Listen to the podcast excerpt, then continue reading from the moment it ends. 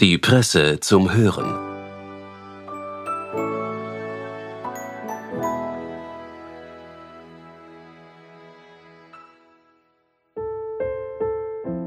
Herzlich willkommen bei der Presse zum Hören.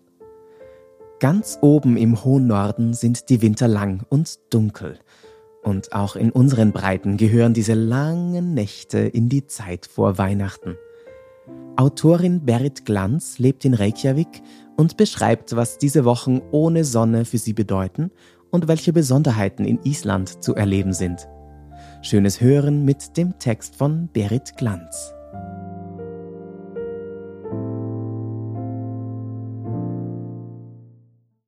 Am 25. Januar wird in Isafjörður, einer kleinen Stadt in den isländischen Westfjorden mit weniger als 3000 Einwohnern, das Solar Kaffi gefeiert.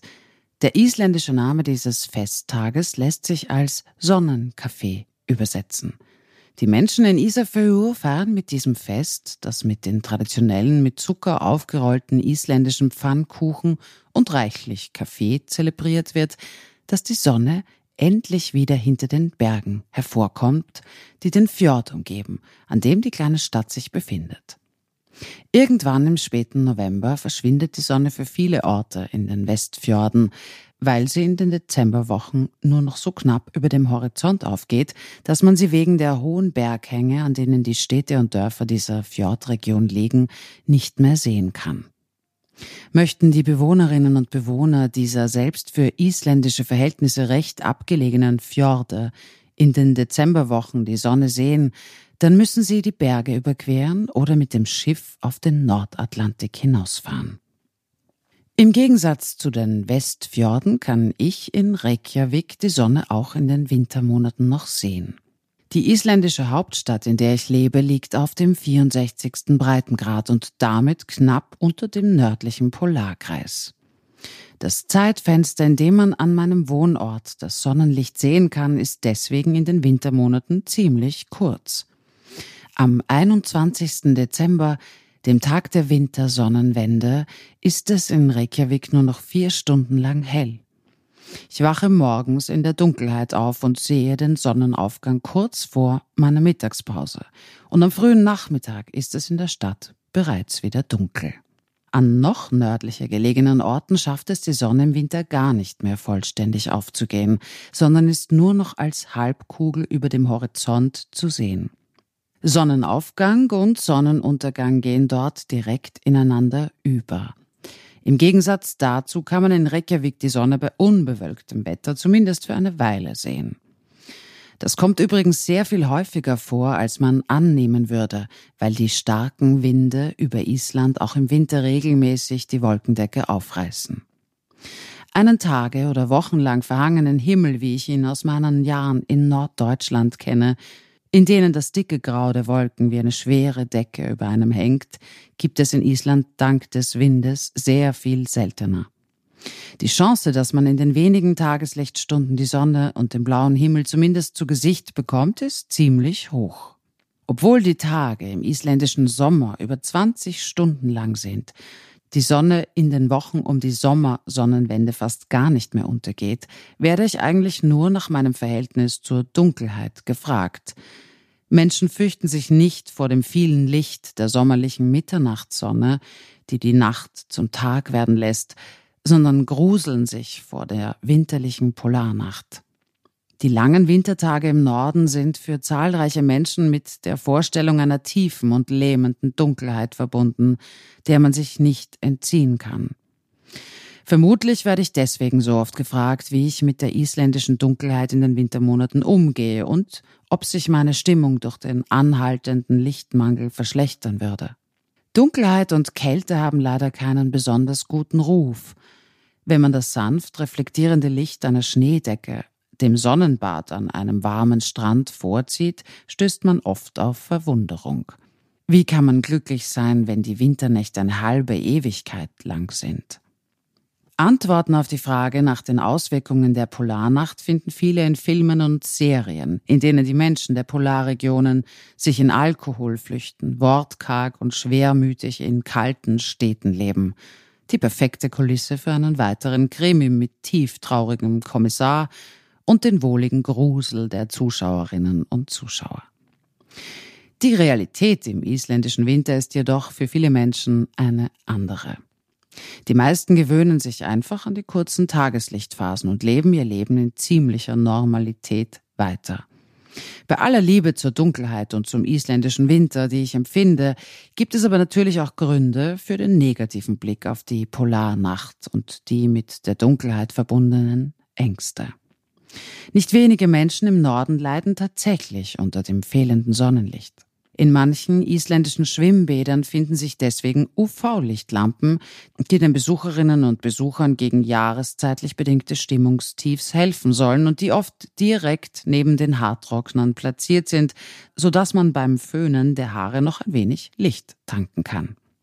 Die Dunkelheit in den Morgenstunden macht es einem tatsächlich oft schwer, das warme Bett zu verlassen. Der Lichtmangel hat reale körperliche Auswirkungen.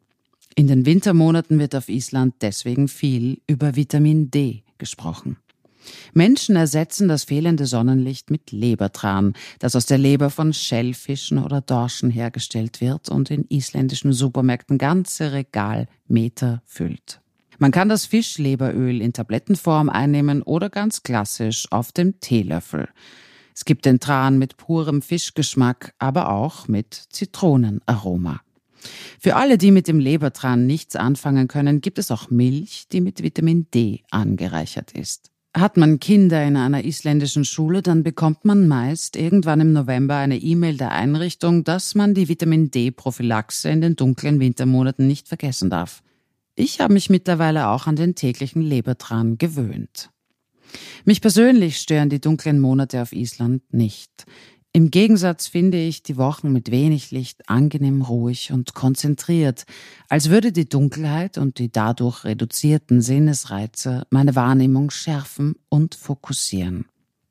Ich gehe oft in den Nachmittagsstunden, wenn die Sonne schon untergegangen ist, durch die Straßen meines Viertels und schaue mir die vielen Lichter an.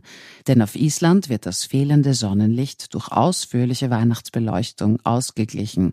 Selbst die Friedhöfe glitzern und funkeln mit bunten LED-Lichtern und leuchtenden Kerzen. Vielleicht ist es die Sehnsucht und die Sucht nach Licht, die in Skandinavien so ein großes Bewusstsein für Inneneinrichtung, klare Formen und die bewusste Planung des Lichteinfalls in der Architektur inspiriert hat. Die Abwesenheit der Sonne in den Wintermonaten öffnet die Augen für andere Lichtquellen.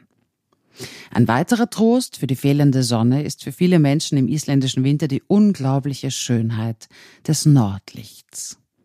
Dabei ist das Wissen, dass wir die grünen und lilafarbenen Lichterscheinungen der Sonne selbst, genauer gesagt den Sonnenwinden und den daraus resultierenden elektrisch geladenen Teilchen verdanken, noch gar nicht so alt. Es dauerte bis ins 19. Jahrhundert, bevor langsam verstanden wurde, weswegen Polarlichter im Winter den Himmel ziehen. Der norwegische Wissenschaftler Christian Birkeland formulierte erst 1908 eine detaillierte Theorie der Entstehung des Nordlichts, die immer noch gültig ist. Zuvor wurden die faszinierenden Farbspiele am Winterhimmel in vielen Regionen der Welt als gutes oder schlechtes Omen betrachtet, als am Himmel sichtbare Spuren der Ahnen oder als Zeichen für Kriege und Schlachten. Mittlerweile kann man im Internet einer Nordlichtvorhersage für die verschiedenen Polarregionen folgen, die ähnlich wie eine Wettervorhersage anhand der Sonnenaktivitäten die Wahrscheinlichkeit für Nordlicht vorhersagt. In Island ist diese Vorhersage außerdem mit einer Prognose der Dichte der Wolkendecke verknüpft, denn bei verhangenem Himmel kann man keine Polarlichter sehen. Auch hier helfen wieder die Winde die in den dunklen Monaten über die Nordatlantikinsel hinwegfegen und dabei häufig den Himmel freischieben, sodass das Lichtspektakel gut zu beobachten ist. Auch nach unzähligen Nordlichtern ziehen mich die grünen Lichter, die über den Himmel wabern und sich permanent verändern, weniger und stärker sichtbar werden. Spiralen und Farbschlieren bilden immer noch nach draußen in die Nacht. Ich stehe dann in der Dunkelheit hinter meinem Haus, den Kopf nach oben gereckt und beobachte die Nordlichter am Himmel. Seit einer Weile hoffe ich auch darauf, einmal das Knistern zu hören, das diese Lichterscheinungen manchmal begleiten soll. Lange Zeit war umstritten, ob dieses Rascheln der Nordlichter nur eine Einbildung sei, eine Art polare Massenhalluzination, auch wenn diejenigen, die es einmal gehört haben, vehement seine Existenz behaupten. Erst vor einigen Jahren wurde in einer finnischen Studie belegt, dass die Lichter tatsächlich von Geräuschen begleitet werden können. Dies ist jedoch nur selten der Fall. Trotz Nordlichtvorhersage und zunehmender wissenschaftlicher Erforschung des Phänomens sind die Nordlichter auch weiterhin eine Naturerscheinung, die nicht restlos planbar ist. Wie oft bin ich in die Dunkelheit außerhalb Reykjaviks gefahren, weil ich unbedingt ein Nordlicht ungestört von der Lichtverschmutzung der Stadt betrachten wollte und nach einer Weile ohne Resultat enttäuscht nach Hause zurückgekehrt. Das Nordlicht lässt sich nicht in den Terminkalender einplanen, das wissen auch viele Touristen, die immer wieder enttäuscht werden. Aber diese fehlende Planbarkeit macht die Suche danach und das Warten darauf umso spezieller. Die Nordlichter verweisen auf die abwesende Sonne, aus deren Stürmen sie entstehen, und vielleicht sind sie deswegen so tröstlich in der Dunkelheit der Wintermonate. Sie sind ein Beweis dafür, dass die Sonne auch dann existiert, leuchtet und wärmt, wenn sie vom Himmel der Nordhalbkugel beinahe verschwunden ist. Gleichzeitig sind die Polarlichter auch ein Phänomen, das die Gefahr der Sonnenwinde für die Elektronik der Erde verdeutlicht. Denn die geladenen Teilchen, die den Himmel so wunderschön vielfarbig leuchten lassen, können auch Stromausfälle verursachen und sind ein Risiko für Satelliten und Flugzeuge. Die Wärme der Sonne an hellen Tagen erinnert uns bei aller Schönheit auch an die Gefahr einer sich erhitzenden Welt. Das faszinierende Nordlicht in der Dunkelheit des Winters zeigt uns, wie abhängig die menschliche Zivilisation von den Einflüssen des Universums ist.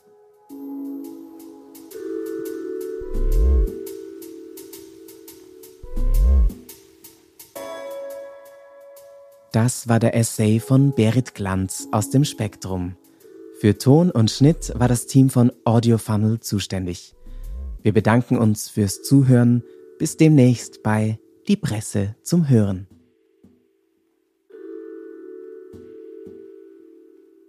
Presse Play. Spektrum Texte zum Hören.